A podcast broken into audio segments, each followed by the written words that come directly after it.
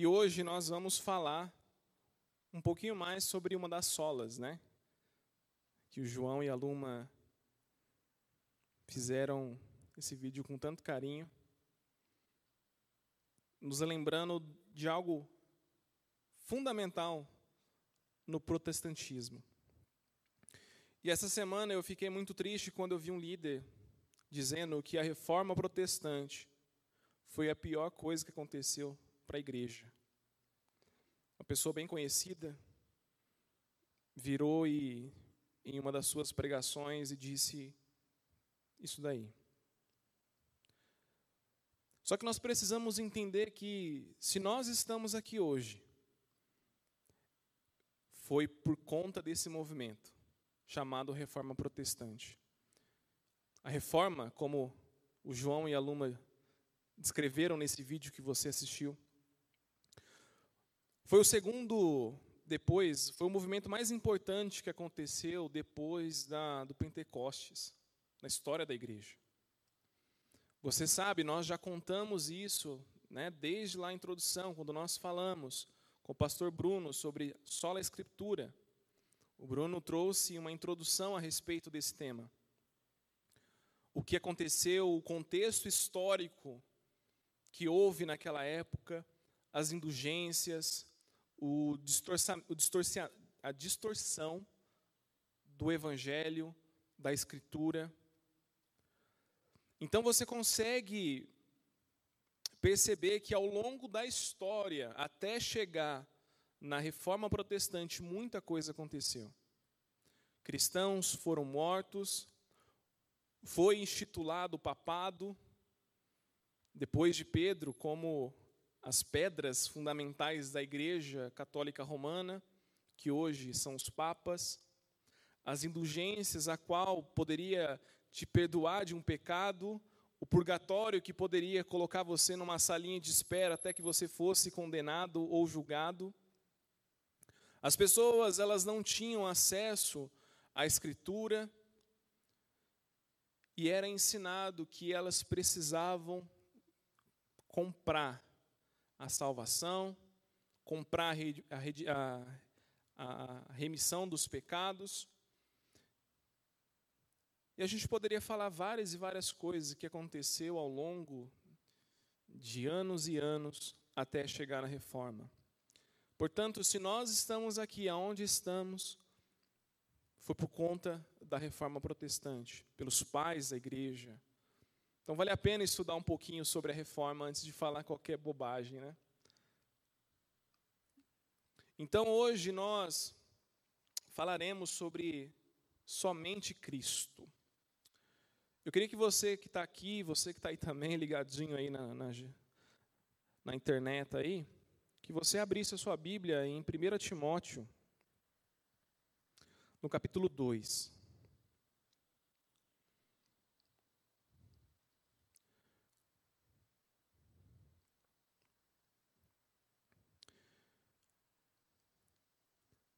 Timóteo, 1 Timóteo capítulo 2, no versículo 5, você pode deixar parado aí. Eu queria te lembrar, até então nós falamos sobre sola escritura, aonde os reformadores desenvolveram as escrituras, é, devolveram, melhor dizendo, a escritura para o lugar que deveria está.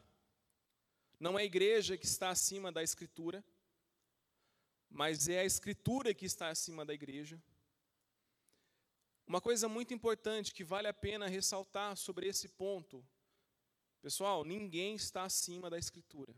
Eu não estou acima da escritura, o pastor Silvio não está acima da escritura, o papa não está acima da escritura, o presidente da república não está acima da escritura. Portanto, a escritura sagrada, ela está acima de todas as coisas, de quem quer que seja.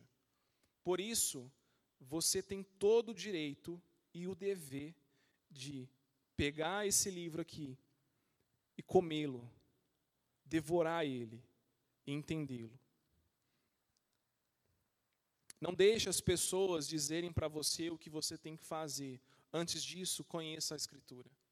Porque a reforma protestante ela devolveu a escritura ao povo, um povo que não tinha contato com as escrituras, onde o povo era enganado. Você vai entender sobre a reforma quando você perceber que é essa sola a qual Martinho Lutero resumiu, ela trata de uma, de uma de uma coisa fundamental na vida de todo cristão e que estava sendo é, privado do povo. Então, portanto, somente a Escritura. Somente a Escritura é verdade. Somente a Escritura é a única regra de fé e prática. Portanto, sola Escritura. Depois nós falamos sobre sola fide, a salvação não alcançada pelas obras, nem por uma parceria entre fé e obras. A salvação recebida pela fé e pela fé somente. Pelas obras ninguém pode ser justificado diante de Deus. A salvação ela não é uma conquista pelas obras, mas ela é recebida por meio da fé. A fé, portanto, eu gostei muito dessa ilustração que o pastor Hernandes comenta que a fé é como um mendigo, estendida com suas mãos estendidas para receber um presente do rei. Por meio da fé, nós recebemos um presente.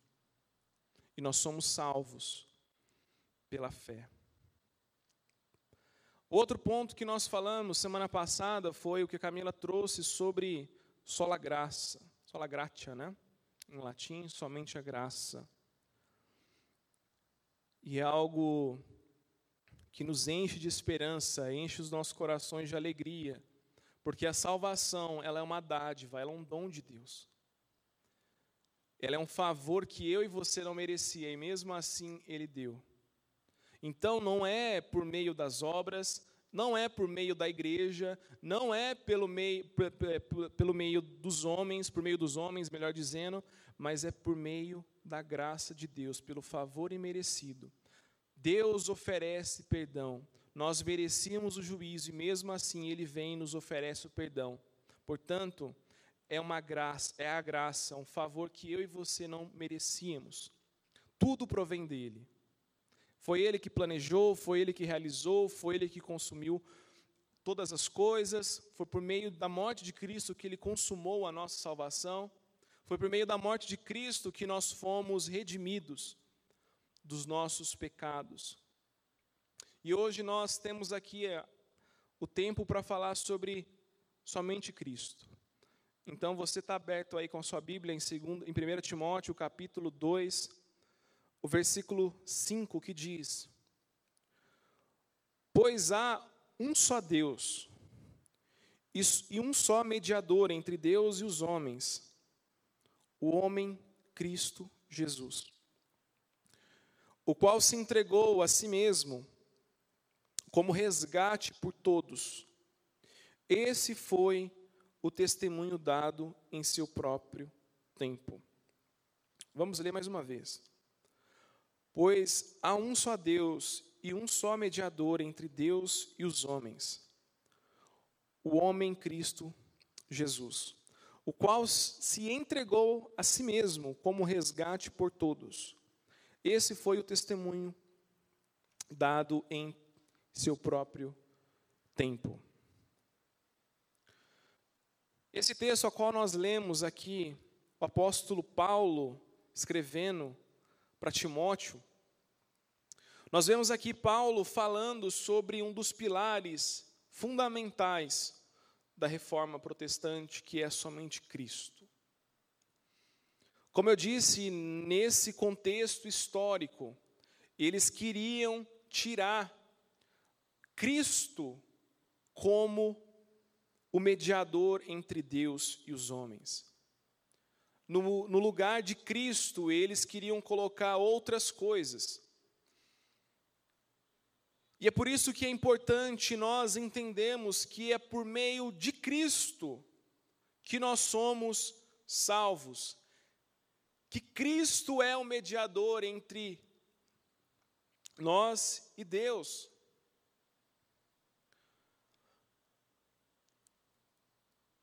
Então a reforma protestante, ela foi esse retorno às escrituras e consequentemente um retorno à centralidade de Cristo. Pois ele, como você já sabe, e a gente já falou várias e várias vezes, ele é o centro das escrituras. Você não é o centro das escrituras, amém? Ele é o centro da escritura. No Antigo Testamento aponta para ele.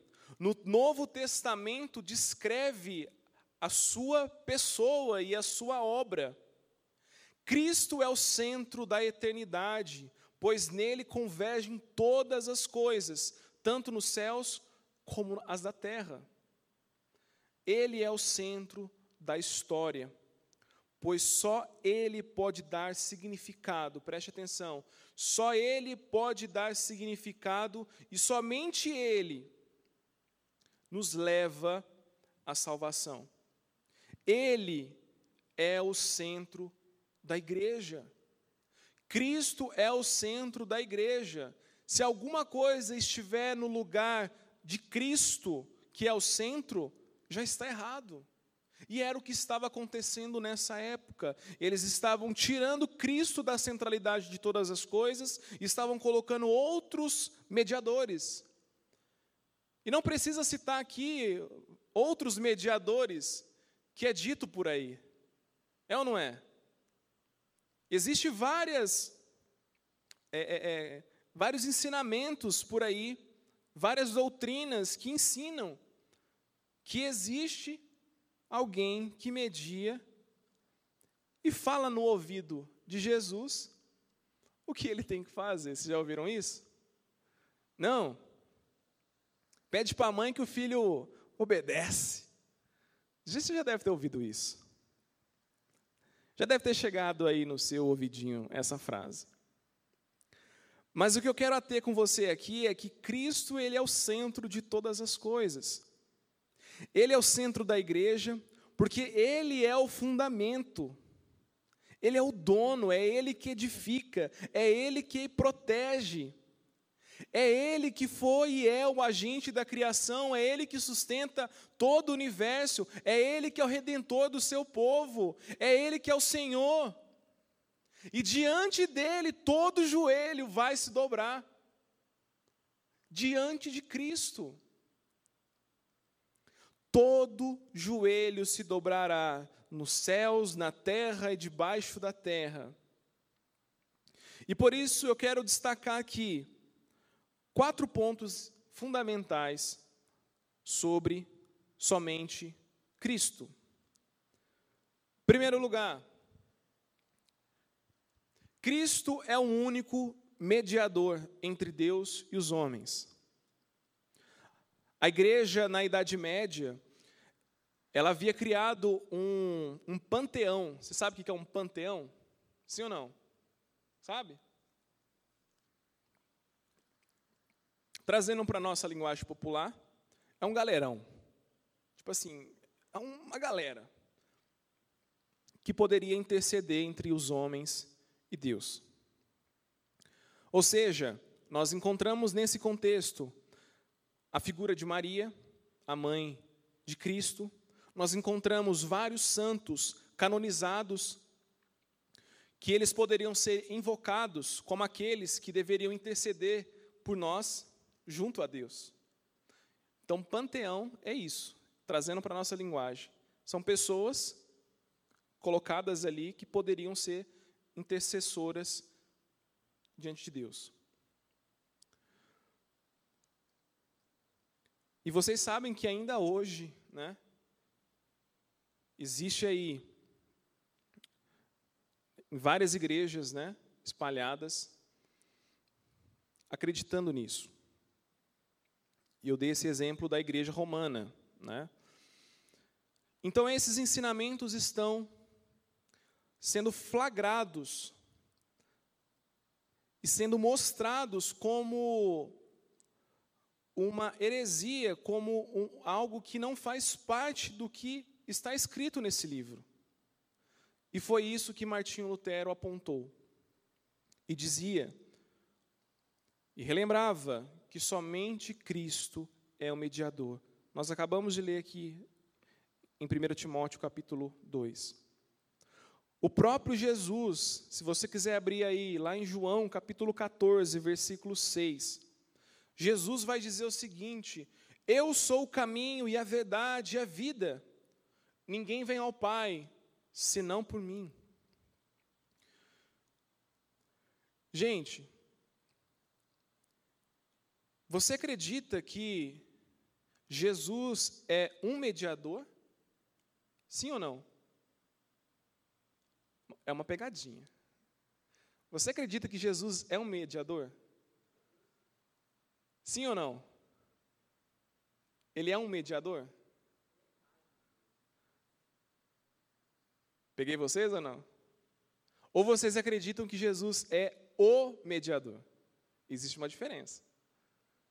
Sim ou não? Existe uma diferença. Captaram? Jesus é o único caminho.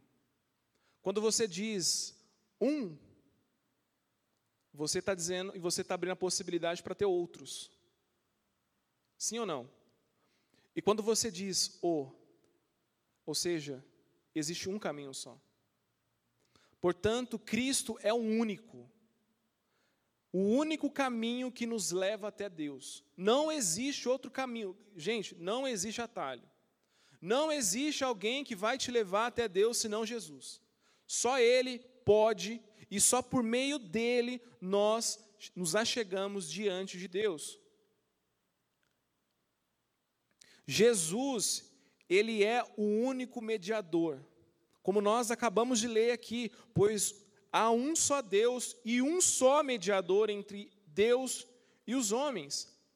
Então a reforma protestante ela veio de encontro com essa heresia que estava sendo construída no meio do povo, dizendo: olha, você tem o Joãozinho ali que pode mediar você entre Deus.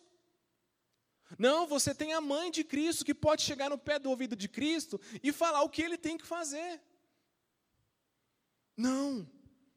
Cristo é um único mediador. Existe o caminho e um único caminho. Jesus é a única porta. E ninguém poderá conhecer ou se achegar diante de Deus por outra porta a não ser essa.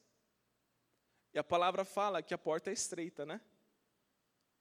A porta é estreita. Então, essa porta que eu e você entramos, ela é estreita.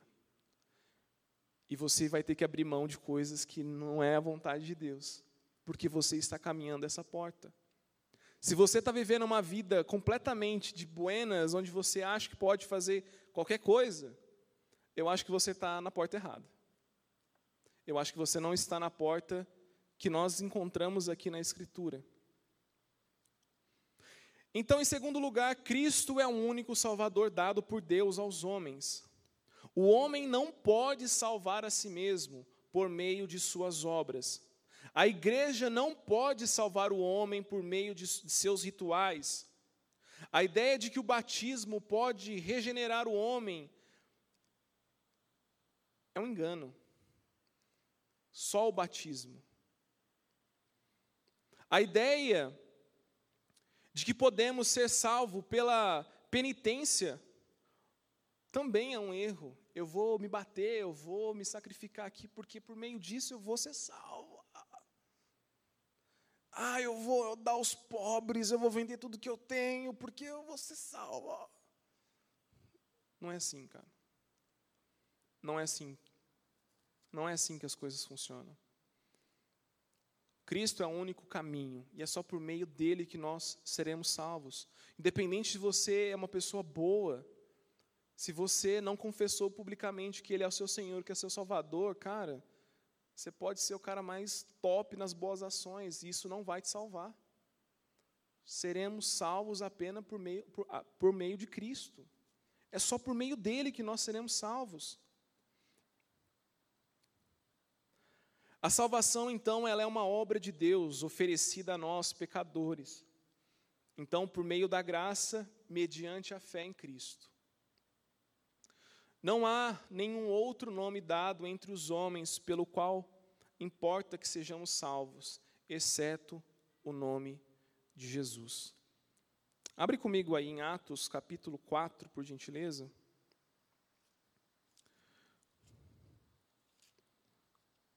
Quatro, versículo 12.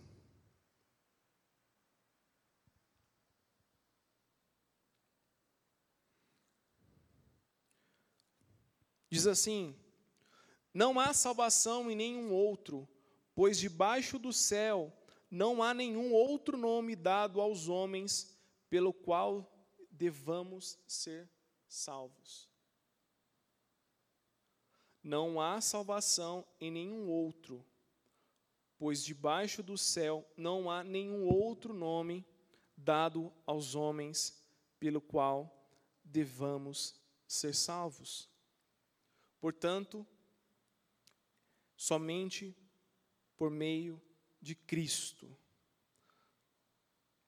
seremos salvos. Depois você pode ler, se você quiser anotar aí, ainda em Atos capítulo 16, versículo 31, somente Ele que salva. Só nele temos vida eterna, como diz lá em é, João 6, capítulo 47. Nós não cooperamos com Deus em nossa salvação, pois tudo provém dele. Foi ele que nos reconciliou com ele mesmo. E tudo isso foi feito por intermédio de Cristo. O terceiro ponto que eu queria destacar a respeito desse assunto é que a reforma vem também dizendo que somente Cristo porque eles queriam tirar, como eu disse, a centralidade e queriam colocar a igreja como cabeça e tiravam Cristo. Então nós precisamos entender que Cristo é o único cabeça e Senhor da igreja. A ideia de que o Papa é a pedra fundamental e o cabeça da igreja é um erro como foi dito, como é dito até nos dias de hoje. A igreja só tem um fundamento. Quem que é esse fundamento? Quem que é a pedra angular? Cristo. Cristo é o fundamento da igreja. A igreja só tem um que é a cabeça, que é Jesus. A igreja ela só tem um dono, este é Jesus. A igreja só tem um Senhor, que é Jesus. Jesus morreu para comprar com o seu sangue poderoso todos aqueles todos aqueles que acreditam, todos aqueles que professam Jesus Cristo como seu Senhor e Salvador, não importa a tribo, não importa a nação, não importa a língua, não importa o povo. Cristo nos comprou com sangue, com seu sangue, e esse preço foi caro demais. Nós não merecíamos, e mesmo assim Cristo veio e se entregou por nós. Cristo morreu em nosso lugar. Cristo abriu o caminho que nos leva até Deus. Então, somente por meio de Cristo só por meio dele. Não existe outro caminho. E em quarto lugar, o último ponto que eu gostaria de destacar, que Cristo é o único sumo sacerdote que está nos céus intercedendo pela igreja. Como eu disse, né, a ideia de que o Papa é o sume, o sumo, né, pontífice, como é dito por aí, ou o, o sumo ou supremo mediador entre Deus e os homens, e os homens não têm qualquer amparo nas Escrituras, isso é uma mentira. Porque Cristo é o nosso grande sumo sacerdote. Ele é grande porque morreu pelos nossos pecados, segundo as Escrituras, e ressuscitou, segundo as Escrituras, para nossa justificação. Ele está nos céus hoje vivo, sentado à destra de Deus Pai. E não precisa ninguém ficar no ouvidinho dele, falando para ele fazer o que ele tem que fazer. Não tem ninguém lá, ah, Jesus, faz isso para o Mataus ali, porque o Mataus é top demais. Não, cara, o Mataus ele pode chegar diretamente até Deus e falar: Deus, me ajuda. Deus, eu preciso do Senhor. Deus, transforma a minha vida. Senhor, o Senhor é o meu único Salvador. Senhor, tem a minha vida nas Suas mãos. Eu te entrego tudo. Portanto, não, você, você não precisa chegar no Johnny, chegar no pastor, chegar no seu amigo pedindo para que ele peça algo para Deus. Você pode chegar diretamente a Deus. E você tem esse direito por meio de Cristo. É por esse Cristo que morreu e ressuscitou que eu e você podemos nos chegar diante de Deus. É somente por Cristo. Não tem um homem sequer que pode fazer isso para você, não existe um santo sequer que possa fazer isso para você. Cristo fez, e você tem livre acesso até Deus. Você pode se achegar até Ele. Ele é o único sumo sacerdote que a igreja tem, a igreja de Cristo. Foi Ele que morreu pelos nossos pecados. É Ele que ressuscitou e é Ele que está vivo.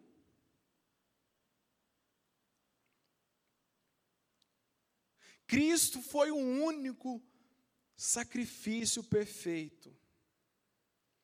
E por meio dele, por meio desse sacrifício, nossos pecados foram julgados nele.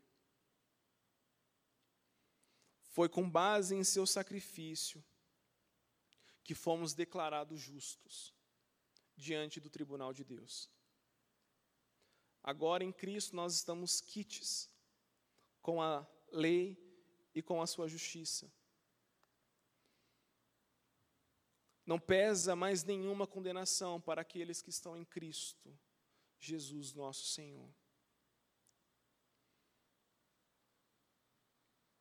E hoje, trazendo para os dias de hoje, já estou caminhando para o final.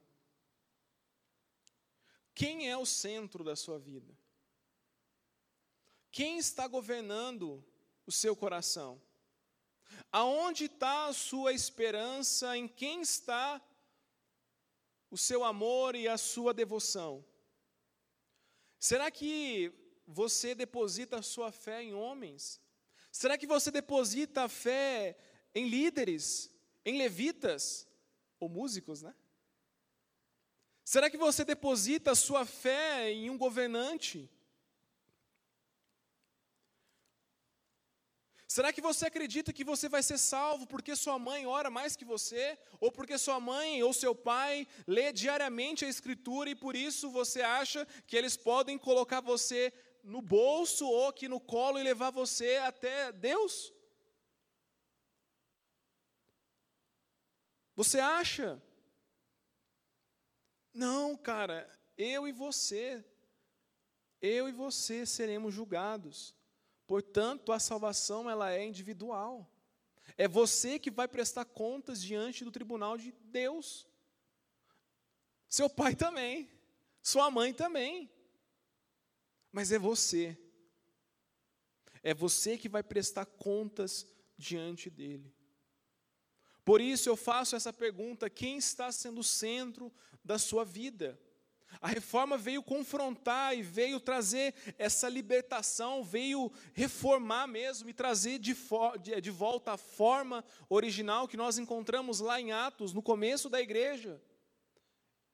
Esse é o objetivo da reforma, nos levar de volta à sã doutrina, nos levar de volta aos ensinamentos de Cristo. Por isso, quem está governando a sua vida? Quem está sendo o cabeça?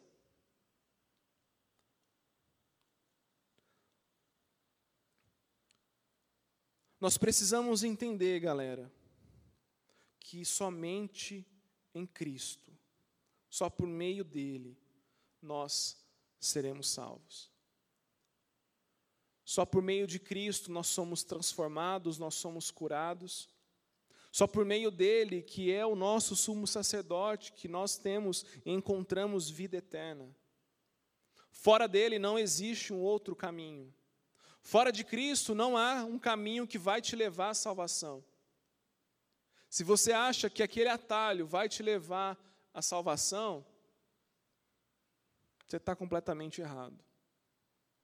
Se for necessário você abrir mão dos prazeres, dos sonhos, de tudo, por Ele, só vai. Se entrega por inteiro. Vocês lembram o exemplo que eu dei no louvor, né? Sobre o inundar. Como eu disse, dentro do ser humano existe um buraco que é do tamanho de Deus. Só Ele pode inundar cada centímetro desse buraco. Somente Ele pode mudar a nossa história.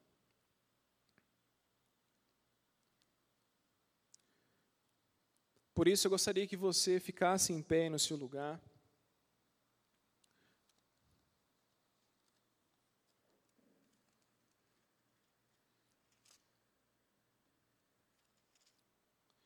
Eu gostaria que nesse instante você refletisse um pouquinho aí.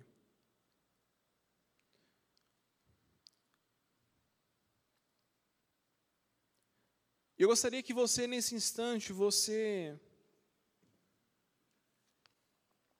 você viesse a olhar para dentro do seu coração.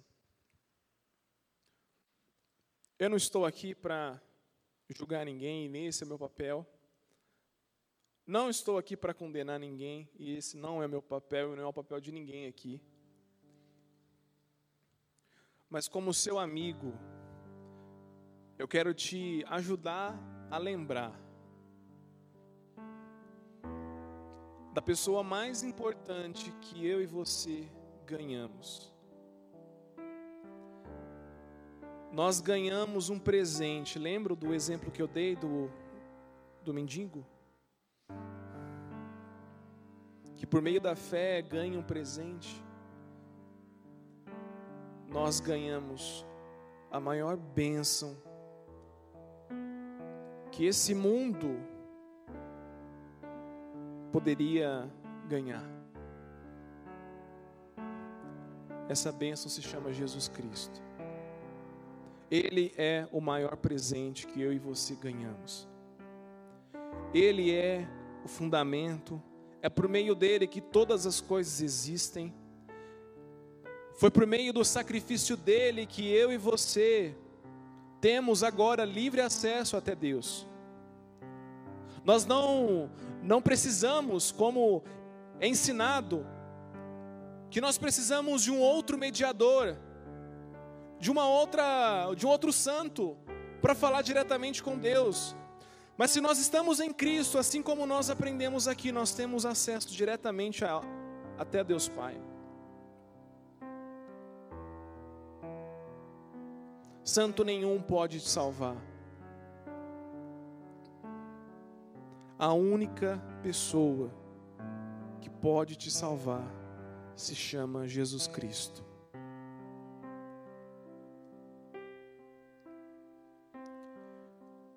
Ó oh, quão maravilhoso, ó oh, quão tremendo é saber que nós temos Cristo. E que por meio dele, e porque por meio dessa reforma que foi um marco na história da igreja, nós podemos hoje ter esse entendimento e esse acesso até Deus. Porque foi colocado de volta as Escrituras, o centro de todas as coisas, que é Cristo e não a igreja. E hoje, nesse dia, dia 31 de outubro, nós comemoramos a reforma protestante.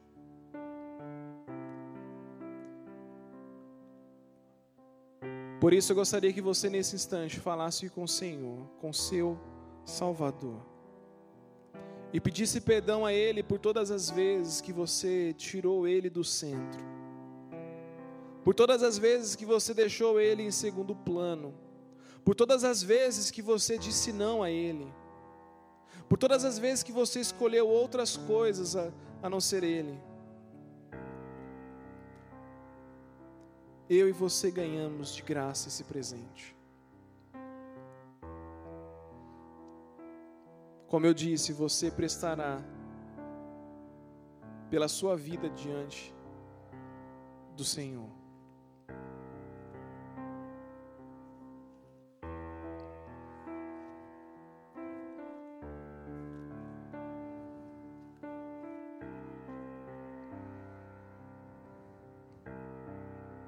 Só existe um Deus e um só mediador entre Deus e os homens,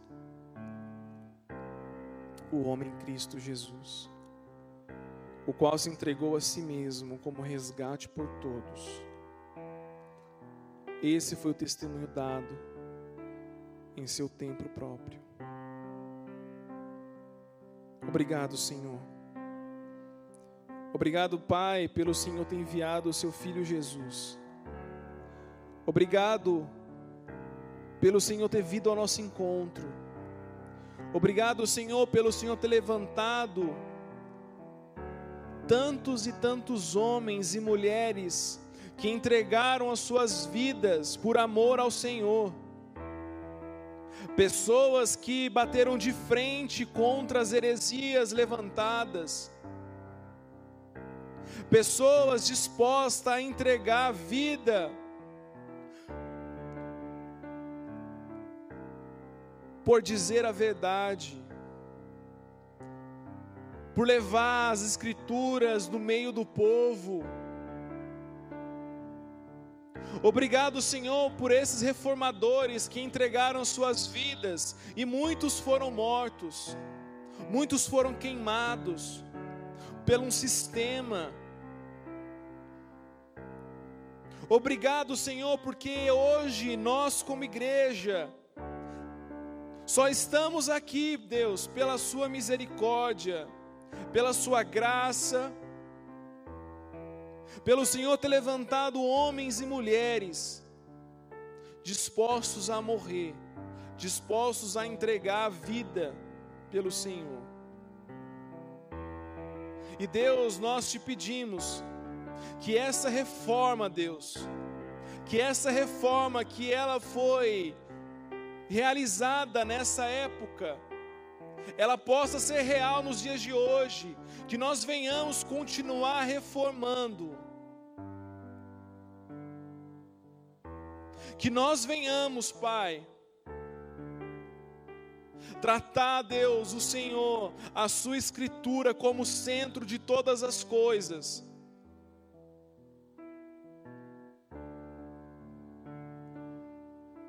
E que nada e ninguém, Senhor, venha nos roubar, nos dizer o que nós devemos fazer, mas que nós, como jovens, nós venhamos viver a centralidade da tua palavra, da tua escritura. Levante em nosso meio, Pai, jovens, dispostos a se entregar dispostos a dizer não ao pecado e dizer sim ao Senhor.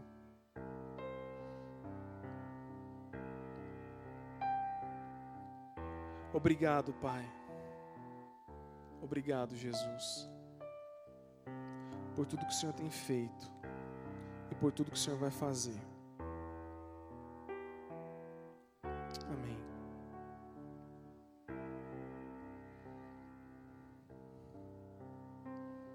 Sabe, meu irmão, o que mais entristece a muitos pastores que entendem, que vivem a palavra, é quando as pessoas não sabem o que foi a reforma protestante, o que ela representa na igreja. E às vezes a gente trata isso de qualquer forma. Ah, Lutero foi lá, pegou um martelão, bateu as 95 teses lá na porta e tal, e beleza. Mas lembre-se que antes de tudo isso, vários irmãos nossos morreram em arenas, pisoteados, mutilados, devorados, tanto por animais como também por canibais, por humanos. Mas essas pessoas entenderam a causa. Você entende a causa? Se você entende, você entende que morrer é lucro. Se você entende que Cristo é o seu único caminho, a vida, tudo perde valor. Tudo fica em segundo plano. Não estou dizendo para você que você não tem que estudar, não estou dizendo para você que você não precisa trabalhar, não estou dizendo, não é isso que estou dizendo. O que eu estou dizendo para você é que Ele precisa ser tudo para você, que Ele seja o centro de todas as coisas e que você venha perder todos os dias. Perca para Ele, velho. Primeiro que você não vai, vai perder mesmo, que você não aguenta. Sozinho você não aguenta, como diz a música, sozinho você não aguenta. Você vai perder mesmo mas perca feliz. Se entregue feliz. Se joga feliz. Quem ganha é nós. É a gente que ganha, velho. Então eu gostaria de deixar essa mensagem aos nossos corações e nos lembrar que é só por meio de Cristo. Só por meio dele. Amém? Que Deus possa te abençoar, que vocês tenham um restante de sábado aí abençoado.